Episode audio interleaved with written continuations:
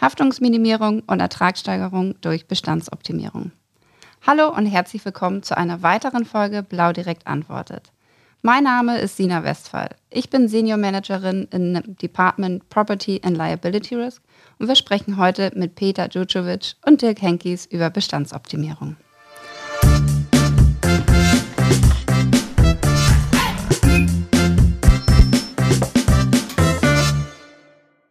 Hallo ihr beiden. Hallo, guten Morgen. Wollt ihr euch beide nacheinander mal unseren Zuhörern und Zuhörerinnen vorstellen? Dirk, magst du anfangen? Ja, schönen guten Morgen. Mein Name ist Dirk Henkies. Ich verantworte im Hause Blau Direkt den Kauf von Firmen und Beständen von Versicherungsmaklern, die eine Ruhestandslösung suchen. Außerhalb dieser Zeit kümmere ich mich um meine vier Kinder, unseren acht Hasen und sieben Hühnern. Ja, guten Morgen. Mein Name ist Peter Djurcevic. Ich bin 41 Jahre alt. Ich lebe und arbeite in Hannover bei der Conceptual Marketing, leite dort den strategischen Vertrieb. Ich habe zwei Töchter und einen Hund, also nicht so viele Tiere wie Dirk. Und äh, wir von Conceptual Marketing sind ein Assekurateur für den einen oder anderen, äh, der uns nicht kennt. Äh, wir arbeiten im privaten Sachversicherungsbereich, seit Jahren erfolgreich mit Blau Direkt zusammen. Genau. Ja, schön. Dankeschön an euch beide. Ja, dann habe ich auch am Anfang direkt eine Frage an euch beide. Warum sollte sich eine Versicherungsmaklerin oder halt auch ein Versicherungsmakler mit dem Thema Bestandsoptimierung beschäftigen? Peter, magst du anfangen? Ja, gerne. Ich kann das aus Produktgebersicht sagen. Wir haben die, äh, den Bestandsoptimierungsservice bei uns im Jahr 2018 eingeführt und äh, nachdem wir ein paar Bestände optimiert haben und beziehungsweise analysiert haben, haben wir festgestellt, dass es dort viele veraltete Verträge gibt, zum Beispiel privathaftliche Versicherungen mit 513.000 Euro Versicherungssumme, das heißt die alten eine Million D-Mark Policen, die es dann scheinbar seit mindestens 2002 nicht, nicht angefasst oder nicht äh, aktualisiert wurden. Und äh, das ist für einen Versicherungsmakler nicht, nicht gut, beziehungsweise birgt äh, einige Haftungsrisiken. In der Unfallversicherung hatten wir teilweise 30- oder 40-jährige Schüler. Das heißt also, auch da wurde nicht angepasst. Und aus unserer Sicht ist das äh, ein echtes Haftungsproblem für den Versicherungsmakler oder für die Versicherungsmaklerin, wenn er sich nicht oder sie sich nicht mit der Bestandsoptimierung des eigenen Bestandes beschäftigt. Mhm. Dirk? Ja, ich sehe es ja ein bisschen äh, oder ich betrachte das von einer anderen Seite, nämlich als ähm, möglicher Nachfolger, als Käufer, übernehmender Makler. Ähm, und äh, da kann ich quasi den Verkäufern nur die Empfehlung geben, den Bestand dementsprechend vorzubereiten, weil es halt einen massiven Einfluss auch auf, den, auf die Wertschöpfungskette hat, das heißt auch auf den Kaufpreis oder auch auf das Nachfolgemodell. Neben diesen Haftungsthemen, was Peter gerade erzählt hat, bedeutet, ähm, wenn man im Vorfeld die Themen rund um die Bestände optimiert, die auf den aktuellsten Stand bringt und mit anderen Sachen wie Maklervollmachten und sonstiges verseht, steigert es halt massiv den Kaufpreis. Mhm. Kostet uns zwar dann mehr Geld äh, Na, im klar. Endeffekt, ja, aber für den Verkäufer ist es natürlich eine Top-Sache und wir übernehmen halt einen Bestand, wo wir halt auch, was das Thema Betreuung sicherer sind, wie wenn wir halt einen Uraltbestand übernehmen. Mhm. Aber welche Risiken geht sie oder er denn ein, wenn er sich damit nicht beschäftigt? Fange ich gerne an. Ist schon erwähnt worden, das ganze Haftungsthema. Mhm. Ähm, Kann es mal aus dem Praxisbeispiel jetzt ähm, darstellen, wenn man Bestände übernimmt und nicht rechtzeitig dazu kommt, die vielleicht auch zu optimieren. Haben wir gerade äh, einen Schadensfall gehabt, wo auch die Summe nicht angepasst wurden, äh, dementsprechend nicht äh, jetzt der Versicherungsschutz gegeben ist. Und das macht natürlich den Kunden nicht glücklicher, wenn ja. durch, die durch die fehlende Bestandsoptimierung dann eben ähm, Sicherheitslücken und äh, Unterversicherungen entstehen. Ja. ja, ich kann mich dem, mich dem auch äh, nur anschließen, was Dirk gesagt hat. Das Haftungsthema ist das eine, aber genau das, was er gesagt hat, wenn äh, man den Bestand optimiert, äh, vor dem Verkauf, dann erzielt man einen höheren Kaufpreis. Wenn man es eben nicht tut, dann äh, ist es schwierig, dann in den Kaufpreisverhandlungen einen äh, Wunschpreis zu erzielen als Verkäufer. Und äh, genau diese Anpassung der Versicherungssummen hatten wir tatsächlich in einem echten Fall. Im Zuge der Optimierung haben wir festgestellt, dass der Kunde zwischendurch angebaut hat, in der Wohngebäudeversicherung knapp 30 Prozent mehr Wohnfläche gehabt hat und ohne die Bestandsoptimierung wäre das in dem Fall nicht aufgefallen und da ist es tatsächlich auch zu einem Schadenfall gekommen. Das heißt also, da hat der Kunde tatsächlich auch äh, Glück gehabt. mhm. dass die Bestandsoptimierung oder die Analyse zumindest vorher stattgefunden hat, weil er es ja auch vergessen hat, zwischenzeitlich dem Makler zu melden. Ah, okay. Ja. Genau. Welche Faktoren können den Bestands- bzw. den Firmenwert beeinflussen? Mhm. Einen haben wir jetzt ja schon genannt, das ist so mhm. die, die Zusammensetzung des Bestandes, aber es gibt unfassbar viele Faktoren letztendlich. Wir nehmen das ja auch über ein Erstinterview auf beim Kunden oder beim Makler, wenn er äh, über eine Nachfolge nachdenkt. Ähm, da haben wir einen richtigen Katalog, was man letztendlich abfragt. Aber mal so die wesentlichen Punkte, äh, dass der Zuhörer sich so ungefähr ein Bild machen kann, ist, ein wichtiger Bereich ist äh, die Cottage letztendlich. Mhm. Das heißt also, was sind die laufenden Einnahmen?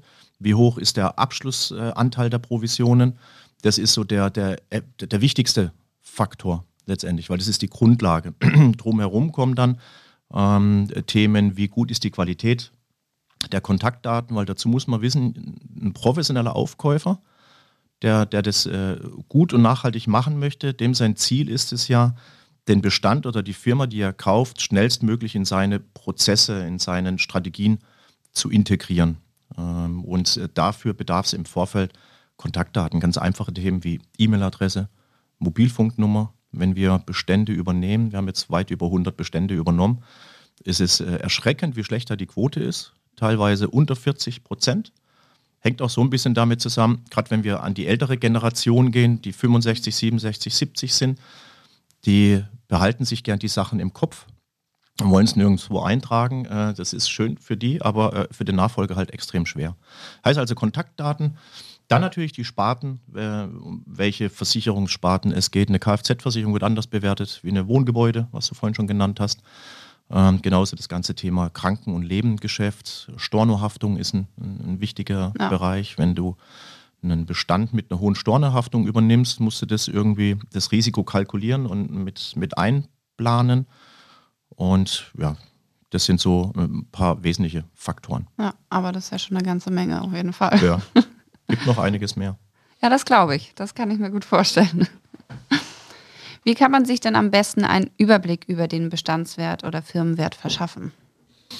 Das baut darauf auf, hm, die erste Herausforderung liegt darin, wenn wir heute einen äh, Versicherungsmakler oder Maklerin fragen, wie hoch ist denn dein Umsatz? Ich mache mal ein Beispiel.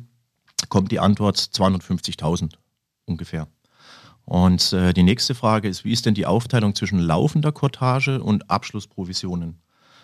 Da haben schon viele keine Antwort mehr. Hängt unter anderem damit zusammen, dass auch die Steuerberater im Hintergrund äh, diese, diese äh, unterschiedlichen Zahlungen oder die unterschiedlichen Provisionen auch nicht deklarieren. Also ähm, um auf die Frage einzugehen, hier wäre schon mal ein Tipp zu sagen, mit dem Steuerberater sich abzusprechen, dass man das zukünftig macht, dass man sagt, okay, zeige die laufenden Cottage an und die Abschlussprovisionen. Jetzt haben wir noch gar nicht über Dynamiken und ratierliche Abschlussprovisionen gesprochen. Das wäre so die nächste Herausforderung, einfach, dass man schon mal hier anfängt für den, für den Kaufinteressenten, dass er einen Überblick hat. Übrigens wäre es ja ähm, für dich als Makler, als Unternehmer ja auch gut zu wissen, wie die Zahlen aufgeteilt sind. Daher macht es eh Sinn. Das nächste ist, die Daten im Griff zu haben. Ähm, ich frage auch, wie hoch ist der Anteil der Kunden, wie hoch ist der Anteil der Verträge. Auch da können wir schon manche keine Antworten geben. Und äh, deswegen ist es wichtig, diese ganzen Daten gut vorbereitet zu haben. Das heißt Anzahl der Kunden, die äh, Anzahl der Verträge, damit man hier dementsprechend gut vorbereitet ist für eine Nachfolge, aber halt auch vielleicht für eine unvorhergesehene Situation. Mhm. Ja, wir haben auch im Jahr vier, fünf Anrufe von Hinterbliebenen, wo es unerwartet und plötzlich kam und teilweise kein Einblick vorhanden ist. Und das ist neben dem persönlichen Verlust halt auch nochmal ähm, sehr dramatisch, wenn dann halt auch das Finanzielle dann noch total kaputt geht. Ja, was kann man denn gezielt angehen, um den Wert zu erhöhen?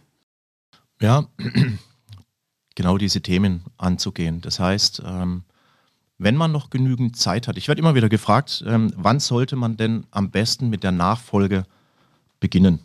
Und idealerweise wäre es mit äh, der Unternehmensgründung. Das ist natürlich witzig, macht kein Mensch, ne? Aber warum? Weil wenn du mit der Unternehmensgründung Startups machen das zum Beispiel, ne? Das heißt, die bauen ja etwas auf, um nachher einen Exit zu machen. Und äh, das, die, die, denken in kürzeren Zeiträumen. Als Unternehmer hast du ja so 30 Jahre, vielleicht vor dir 35 Jahre. Deswegen fängst du so nicht an. Aber mal angenommen, du würdest es tun, und du wüsstest, wie deine Nachfolge aussehen sollte im idealen Fall, dann würdest du ja den ganzen Fokus beim Aufbau deiner Firma darauf auslegen. Das heißt, deine ganze Strategie würde darauf aufbauen, wie nachher die Nachfolge ideal wäre. Das heißt, die meisten haben dies nicht gemacht, aber wenn du noch so drei bis fünf, manche sagen auch sieben Jahre Zeit hast, dann kannst du eben hingehen und kannst äh, im ersten Schritt mal überlegen, wie sollte die Nachfolge aussehen, welches Modell wünsche ich mir denn. Es gibt ja unterschiedliche am Markt. Und dann eben hingehen und sagen, okay, ich brauche eine gute Datenqualität. Also idealerweise ein Verwaltungssystem, wo alle Daten drin gespeichert sind. Ein System, wo idealerweise sich auch selber pflegt, wo sich selber aktualisiert. Ähm, dann ist wichtig, weil es auch ein großer Faktor für den Übernehmenden, nicht 80 Direktvereinbarungen, drei Poolvereinbarungen, dann noch ein paar Verbünde mit drin haben, ähm, weil das ist ja nachher total schwierig zu managen und zu organisieren. Die Datenqualität hochhalten, Mobilfunknummer, E-Mail-Adressen drinne. Warum ist das so wichtig? Weil in den nächsten Jahren sich einfach das Informations- und Einkaufsverhalten der Endkunden massiv verändern wird. Also mhm. tut es ja jetzt schon in den normalen Bereichen, aber auch in den Versicherungsbereichen. Da wird kommuniziert über Apps, da wird kommuniziert über äh, Bots und da braucht man diese Daten einfach. Wir haben jetzt ein bisschen schon über Bestandsoptimierung oder das Thema ein bisschen ja schon angerissen. Wie ist da denn der Ablauf einer Bestandsoptimierung? Ja, das ist ja etwas, was wir als KM tun können, um den Bestandswert äh, positiv zu beeinflussen. Da geht es auch um das Thema Datenqualität, aber jetzt nicht im äh, Bezug auf die, auf die Kommunikationsdaten. Da muss der Makler tatsächlich dann auch äh, in das Gespräch mit seinen Kunden gehen. Was wir tun können, ist äh, durch unsere Bestandsoptimierung die Datenqualität des Bestandes zu erhöhen. Und so eine Bestandsoptimierung läuft folgendermaßen ab. Die fängt ja immer mit der Datenlieferung bzw. der Datenerfassung an. Mhm. Und da gibt es im Prinzip eigentlich so die meisten Probleme oder die größten Herausforderungen für den Versicherungsmakler oder die Versicherungsmaklerin und auch für uns als Servicedienstleister in diesem Bereich. Äh, ich denke, Dirk kann das bestimmt auch bestätigen. Wenn man manche Bestände kauft, dann gibt es Papierakten, da gibt es äh, Verteilung auf äh, 70, 80 Direktanbindungen. Und da ist es schwierig, dann eben dann die Daten einmal äh, alle zusammenzufassen. Für Blau Direkt Makler haben wir da eine gute Lösung bisher hinbekommen. Da spielt Blau Direkt auch eine große Rolle, beziehungsweise unterstützt da auch ganz gut. Wir können neben der normalen GDV-Datenbeschaffung auch äh, mit Policenkopien arbeiten. Das heißt, ähm, im besten Fall äh, kann die Versicherungsmaklerin oder der Versicherungsmakler uns einen Zugang zur Ameise mit einem Auftragsdatenverarbeitungsvertrag, damit wir alles, äh, damit wir alles datenschutzrechtlich sauber abhalten, ähm, kann er uns dann eben den Zugang einrichten. Wir ziehen uns die Daten daraus, die wir für die Bestandsanalyse benötigen und äh, gehen dann entsprechend in diese Bestandsanalyse in unseren Sparten. Das heißt, der Makler bekommt von uns ein Gesamtangebot für eine Bestandsoptimierung. Ziel ist es immer eine 1 zu 1 Umdeckung. Das heißt also, der Kunde zahlt den gleichen Beitrag wie vorher, hat aber in den meisten Fällen deutlich bessere Leistung, weil wir einfach aktuelle Versicherungsbedingungen haben und mhm. das aktuellste Leistungsniveau anbieten. Für den Fall, dass der Kunde in seinem Vorvertrag irgendeine Leistung hat, die in unseren äh, neuen ähm, Verträgen oder in unseren Tarifen nicht drin ist, haben wir die, eine Besitzstandsgarantie. Das heißt also, der Kunde geht auf keinen Fall irgendein Risiko ein. Mhm. Dann äh, wird dieses Gesamtangebot mit dem Versicherungsmakler oder mit der Versicherungsmaklerin besprochen. Und wenn er dann sein Go gibt, dann holen wir uns die Freigabe durch unseren Risikoträger ein und gehen in, das, äh, in den Anschreibeprozess. Und auch da nehmen wir komplett die Arbeit ab. Das heißt also, der Makler gibt uns einfach seine, ähm, seinen Briefbogen in digitaler Form und wir schreiben alle Kunden in seinem Namen an. Wir übernehmen das Porto und äh, die Erstellung der Schreiben. Der kann sich da komplett zurücklehnen. Dort wird dem Kunden dann das neue Konzept vorgestellt und äh, wenn die Kunden nicht widersprechen, kann dann eben nach zwei, drei oder vier Wochen, je nachdem wie viel Widerspruchsfrist man einräumt, äh, dann auch umgedeckt werden. Mhm. Da ist die einzige Aufgabe des Versicherungsmaklers oder der Versicherungsmaklerin eben diese Widersprüche, weil die ja bei ihm oder bei ihr ankommen, zu sammeln und uns dann vor der Umdeckung einfach mal mitzuteilen. Und dann gehen wir in die Polizierung. Und auch da gibt es eine Besonderheit bei Blau Direkt Maklern. Normalerweise müssten ja diese ganzen Anträge in der Ameise sein, bevor sie, damit sie dann noch zugeordnet werden können. Ja ähm, nach der Polisierung, aber da machen wir eine Schleife über Blau direkt. Das heißt also, die Sachabteilung von, äh, von Blau, unter anderem auch Sina, hat bisher auch noch da sehr gut unterstützt.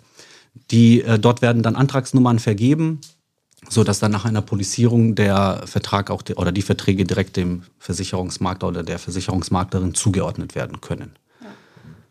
Das wäre dann im Ganzen, im Groben, der, die Bestandsoptimierung, wenn keine, äh, wenn kein Wunsch nach einer Bestandspflege besteht. Also das können wir optional im Nachgang nochmal mit einbauen. Das heißt, wir sehen nach einer Bestandsoptimierung ganz klar, wie hoch ist die Durchdringung im Elementarbereich, in der Gebäude- oder in der Hausratversicherung. Und wenn der Makler sagt, ja Mensch, ich möchte da eine Aktion mit meinen Kunden fahren, auch das unterstützen wir, dass alle, die keine Elementarversicherung haben, da angeschrieben werden und denen dann der Einschluss der Elementarversicherung angeboten wird.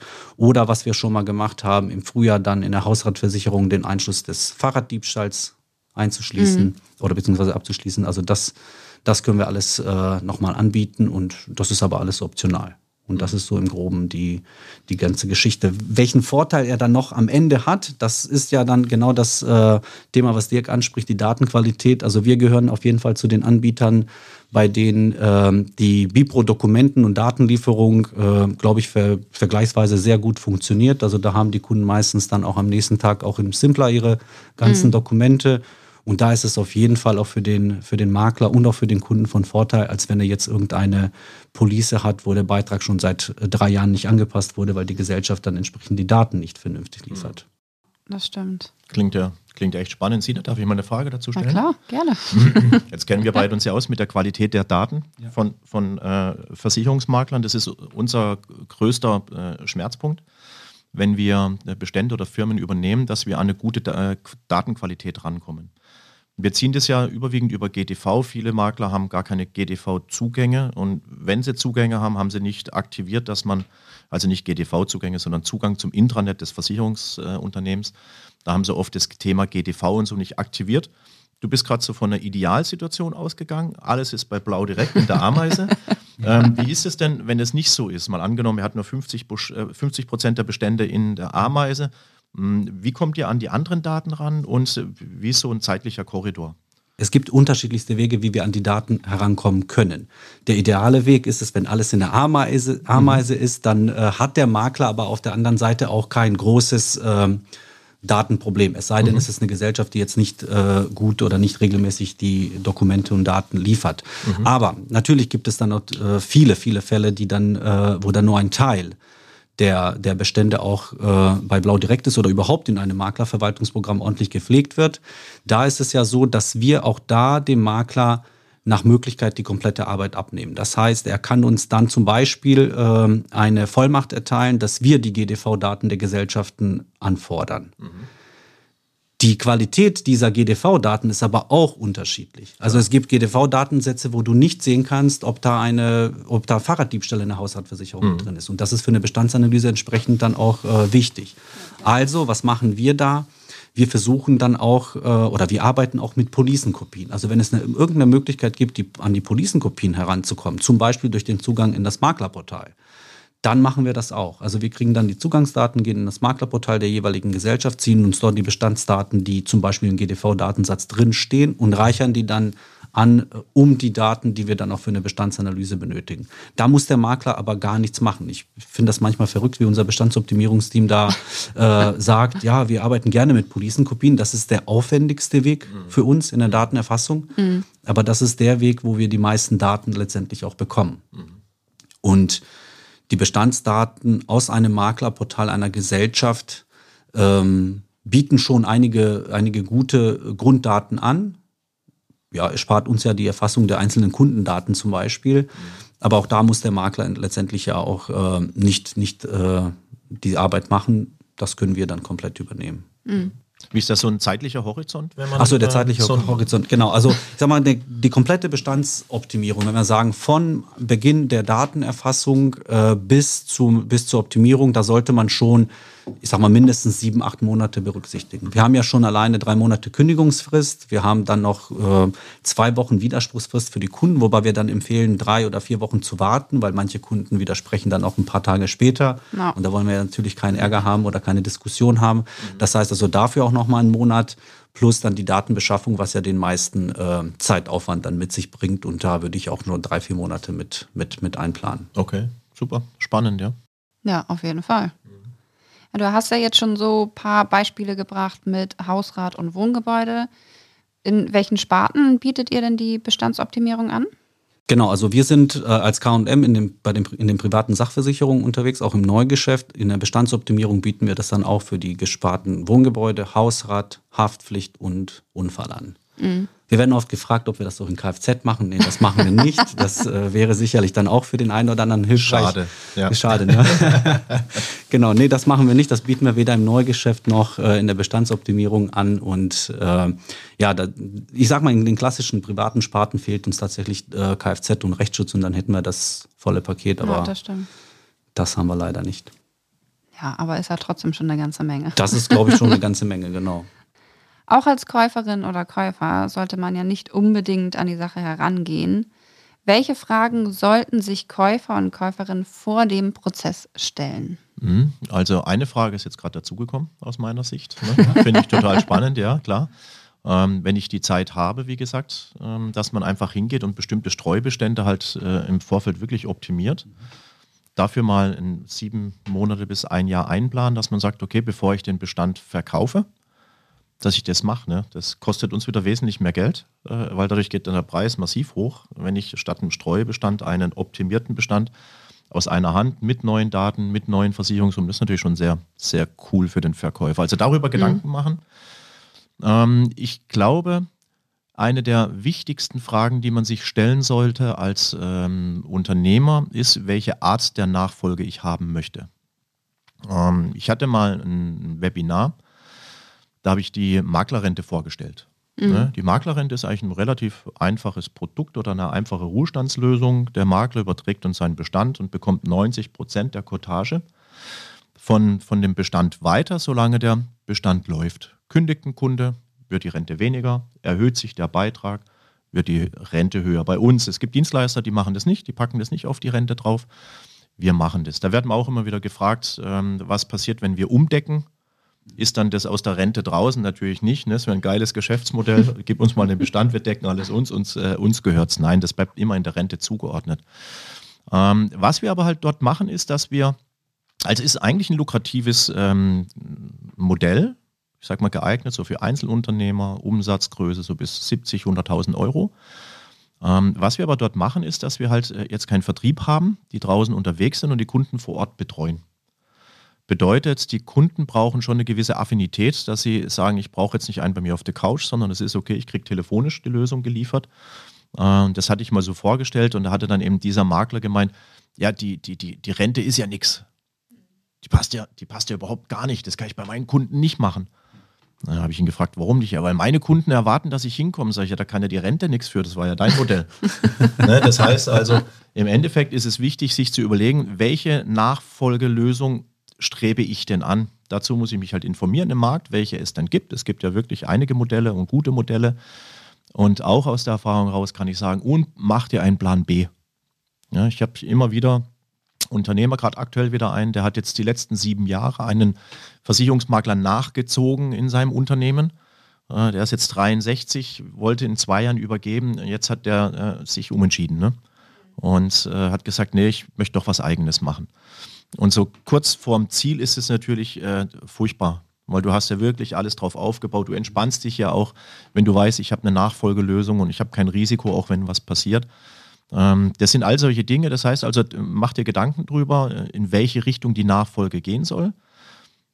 Auf die Person bezogen wird es halt immer schwieriger bei uns im Markt, dass man sagt, ich, suche mir einen eigenen Nachfolger. Das ist einfach aufgrund der, der Situation, dass wir halt äh, über ähm, wie ist die Quote? Ich glaube, 75 Prozent beschäftigen sich gerade mit der Nachfolge von allen Versicherungsmakler. Wir haben ein Durchschnittsalter von 56 und es kommt immer noch aufgrund des nicht so guten Rufs in der Versicherungsbranche, ähm, kommen halt immer noch wenig junge Leute nach, wobei ich eigentlich aktuell eine, eine mega Chance sehe für Versicherungsmakler, auch neu in diesen Beruf reinzukommen ich noch einen kleinen Exkurs machen darf, ähm, weil wir mal schauen, wo sich Sinn entwickelt, dass wir, also wir wissen, dass in den nächsten paar Jahren circa 5000 Makler in den Ruhestand gehen. Deswegen tümmeln sich übrigens gerade so viele Kaufinteressenten auch im Markt. Ähm, aber welche Konsequenzen hat denn diese Situation? Ne? Das verschwinden ja nicht nur 5000 Makler oder Maklerinnen, ähm, es bleiben ja auch deren Kunden da. wenn man jetzt mal überlegt, äh, da sind vielleicht im Schnitt 1000 Kunden hinten dran, dann sind ja äh, in dem Zeitraum auf einmal zig, hunderttausend Kunden unbetreut. Und, äh, und das ist auf der einen Seite vielleicht ein Risiko. Ich mit unserer Öko-Plattform sehe das halt als mega Chance. Wenn ich gute Prozesse habe, wenn ich das gut abbilden kann, habe ich Zugriff auf viel, viel mehr Kunden, die ich dann mit in die Betreuung nehmen kann. Und, und das sind all solche Dinge, die sollte man sich halt überlegen in der Vorbereitung für die Nachfolge, um zu schauen, wie gesagt, auch wenn was Unvorhergesehenes passiert, dass ich hier immer safe bin und das entspannt sich dann auch für den Unternehmer. Also wenn ich das mit Maklern durchgesprochen habe, wir alles gelöst haben, was die Nachfolge betrifft, merke ich auch, wie so ein Stein, eine Belastung für die runterfällt, weil sie sagen, egal was passiert, ich habe es halt ja. gelöst. Das stimmt, ja. ja.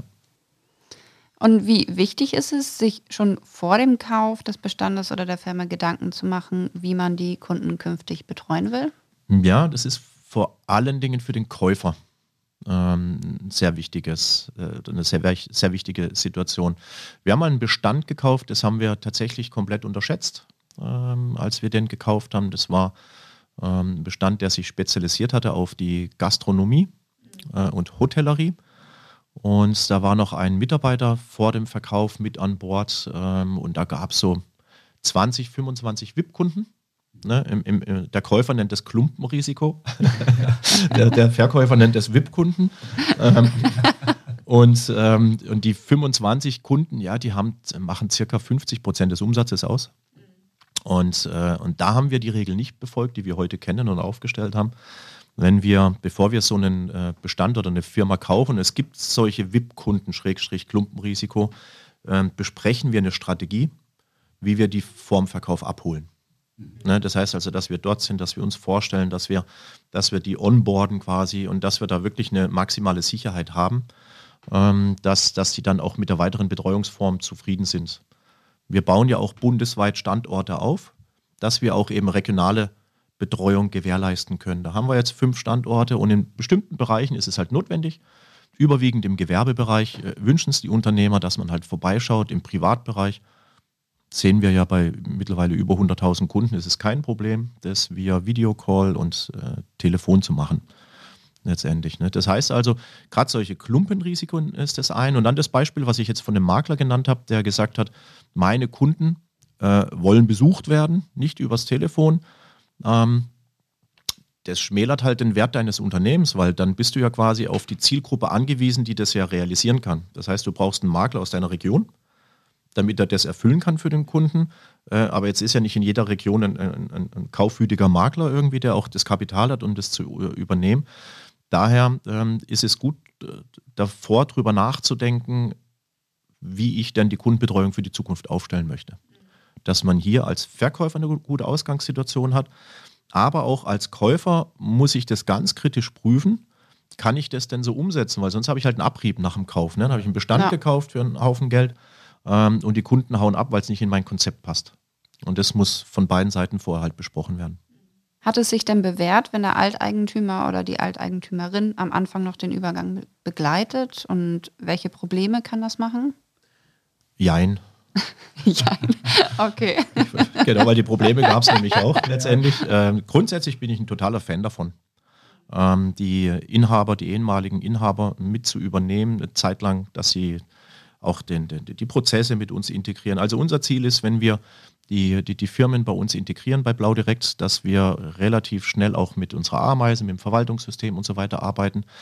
Das bringt natürlich nicht immer nur Freude. Ne? Menschen mögen keine Veränderung. Das heißt, wir kommen dann in ein Unternehmen rein und sagen, oh, jetzt nehmen wir mal ein neues System, vielleicht haben sie selber gerade ein neues bekommen. Da bedarf es ein bisschen Fingerspitzengefühl und wenn du den Inhaber auf deiner Seite hast, dann ist der auch so ein bisschen die, die Brücke zu den Mitarbeitern, weil die kennen sich 15, 20 ja. Jahre. Ja. Das ist äh, im internen Bereich ganz wichtig. Aber jetzt gibt es natürlich auch Inhaber, die die Veränderung scheuen ne, die dann halt, die dann bockig sind und die Mitarbeiter eigentlich sagen, oh ja, total geil, die Ameise, die gefällt uns, haben wir auch schon gehabt. Und dann der Inhaber aber sagt, oh, solange ich da bin, verändern wir nichts. Ähm, das ist so diese interne Thematik. Extern zum Kunden ist es natürlich mega wertvoll, ähm, gerade für, für größere Kunden, ähm, dass, dass wir da auch mitteilen können, der Inhaber ist noch da, er ist noch mit Ansprechpartner. Und die meisten Makler, also es ist in der Regel ja nur beim Firmenkauf der Fall, ähm, die haben ja auch 20, 25, 30 Jahre äh, ihr Lebenswerk aufgebaut und äh, wenn sie gesund sind, haben die auch gar keine Lust von 100 auf 0 runter. Ne? Manchen ist es auch gar nicht bewusst, was es bedeutet, wenn sie die Firma verkauft haben. Die merken es dann eigentlich erst hinterher. Ja, wenn, die Frau, wenn die Frau fragt, warum bist du heute schon wieder da? und, Freizeit, äh, ja, genau. Gut. Und deswegen versuchen wir schon, das zu tun. Aber wir haben auch die Herausforderung, die Frage, ne, welche Probleme entstehen. Ähm, wir hatten einen Firmenkauf, da kam der tatsächlich mit der Rolle nicht klar, dass er nicht mehr der Chef war. Ne, der kam da persönlich nicht mit klar und hat dann, war dann auch schlecht gelaunt, hat dann auch die Assistentin anders behandelt und äh, beschimpft, so dass wir uns dann tatsächlich dann ähm, trennen mussten, wo ich gesagt habe, es macht ja so keinen Sinn. Für beide Seiten, auch für ihn. Ich meine, der war 70 Jahre, war gesundheitlich angeschlagen und hat sich immer mehr aufgeregt als vorm Verkauf. Sag ich, das ist ja auch nicht unser Ziel. Ja. Ne, das ist äh, dich da gesundheitlich vielleicht noch dementsprechend erwischt. Aber prinzipiell machen wir es sehr gerne. Mhm. Schön. Ja. ja, du hast ja jetzt von den Problemen ein bisschen gesprochen und auch aus den, von den Herausforderungen.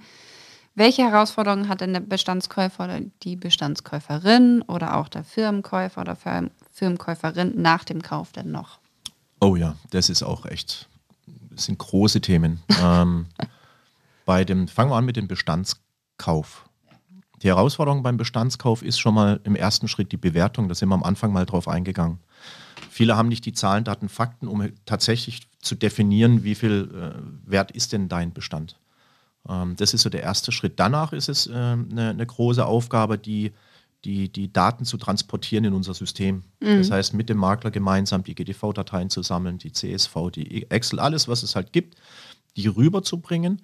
Parallel schreibt man ja die Kunden an über dieses sogenannte äh, Code of Conduct-Verfahren und ähm, danach dann eben hinzugehen und zu schauen, dass wir die Kunden ordentlich betreuen kann. Das bedeutet, im Endeffekt müssen wir nacharbeiten die Daten verbessern, äh, Mobilfunknummer einsammeln, E-Mail einsammeln. Wir haben schon Briefaktionen und so gemacht, es bringt alles nichts. Ne?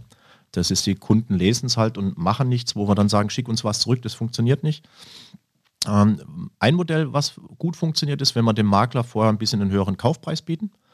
Ähm, wenn wir sagen, wenn alles vollständig ist, kriegst du nochmal was drauf äh, und da sind die dann doch ganz motiviert. Und dann ist es relativ einfach, äh, das dann im Nachgang zu übernehmen. Beim Firmenkauf ist es viel vielfältiger, ne? weil du übernimmst ja einen Standort, ähm, du übernimmst Personal, ähm, du übernimmst sämtliche Vereinbarungen, Verpflichtungen, Verträge, du übernimmst die alte Philosophie ähm, und da bist du somit beschäftigt, dass du dich in der ersten Zeit eigentlich nicht wirklich mit dem, auch mit dem sehr wichtigen Thema beschäftigen kannst, eben die Qualität der, der, der Verträge zu prüfen. Ähm, wie, wie gut ist denn der Bestand, wie gut sind die Kunden versichert? Ähm, und das ist so ein Thema, das kommt dann oft erst spät, also gerade wenn man öfters Firmen kauft, wie wir das macht, machen, aber auch für Makler. Ähm, das finde ich auch immer ganz interessant äh, im aktuellen Fall in Bayern. Da will ein Makler einen anderen Makler kaufen, an dem sind wir auch gerade dran. Jetzt kenne ich den Makler, der kaufen möchte und ich weiß, der hat seinen eigenen Laden nicht im Griff. Ähm, und wenn der den danach kauft, dann potenziert er quasi seine Probleme. Und, und deswegen ist es wichtig, dass man, bevor man überhaupt Bestände oder Firmen kauft, intern gute Prozesse hat. Und dass es dann funktioniert. Und selbst da ist es noch eine Herausforderung, alles zu integrieren. Das glaube ich, ja. Mhm. Ja, wow, das ist echt eine ganze Menge. Ja. Aber ja. Peter, wir haben ja auch über die Bestandsoptimierung geredet und auch über den Service. Du hast jetzt schon ein paar Vorteile vorhin gesagt. Gibt es noch weitere Vorteile, die die Bestands- oder die der Bestandsoptimierungsservice von Konzept und Marketing bietet? Ja, Gibt es tatsächlich und da ist es ja, da kann ich ja anknüpfen an das, was äh, Dirk jetzt äh, erzählt hat über die Herausforderung des Verkäufers einmal und auch äh, über die Herausforderung des Käufers. Mhm.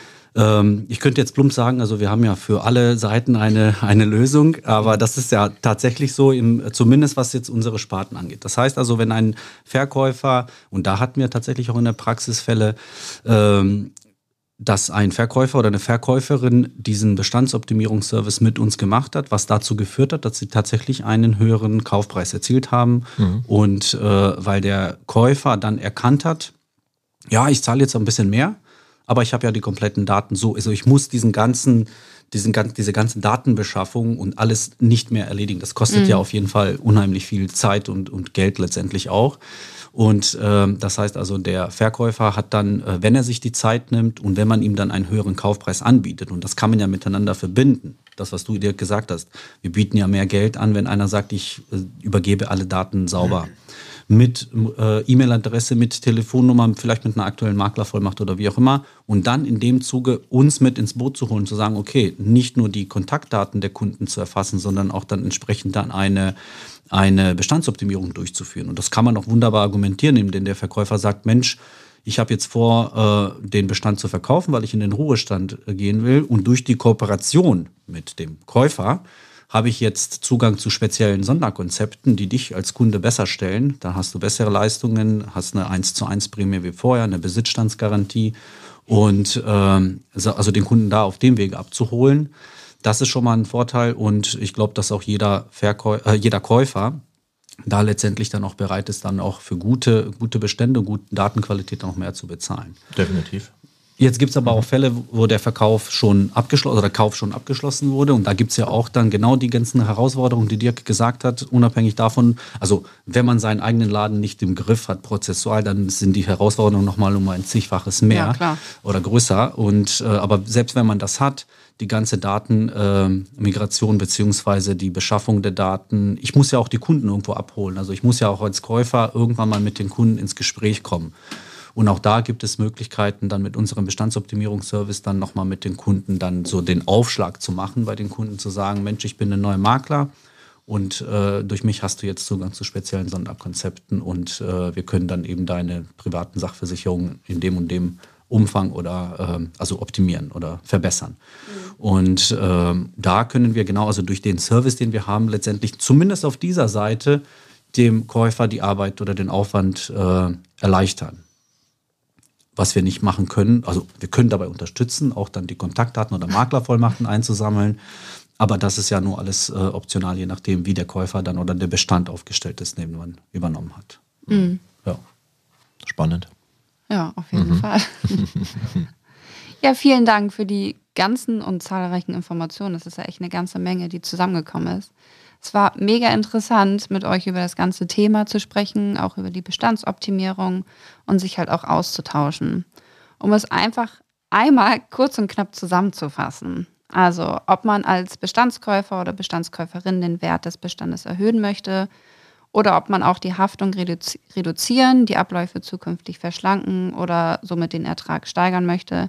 Also in beiden Fällen nimmt der Bestandsoptimierungsservice von der KM die komplette Abwicklung ab, sodass der Makler oder die Maklerin ohne Kosten und mit einem überschaubaren Aufwand den Bestand aufwerten kann.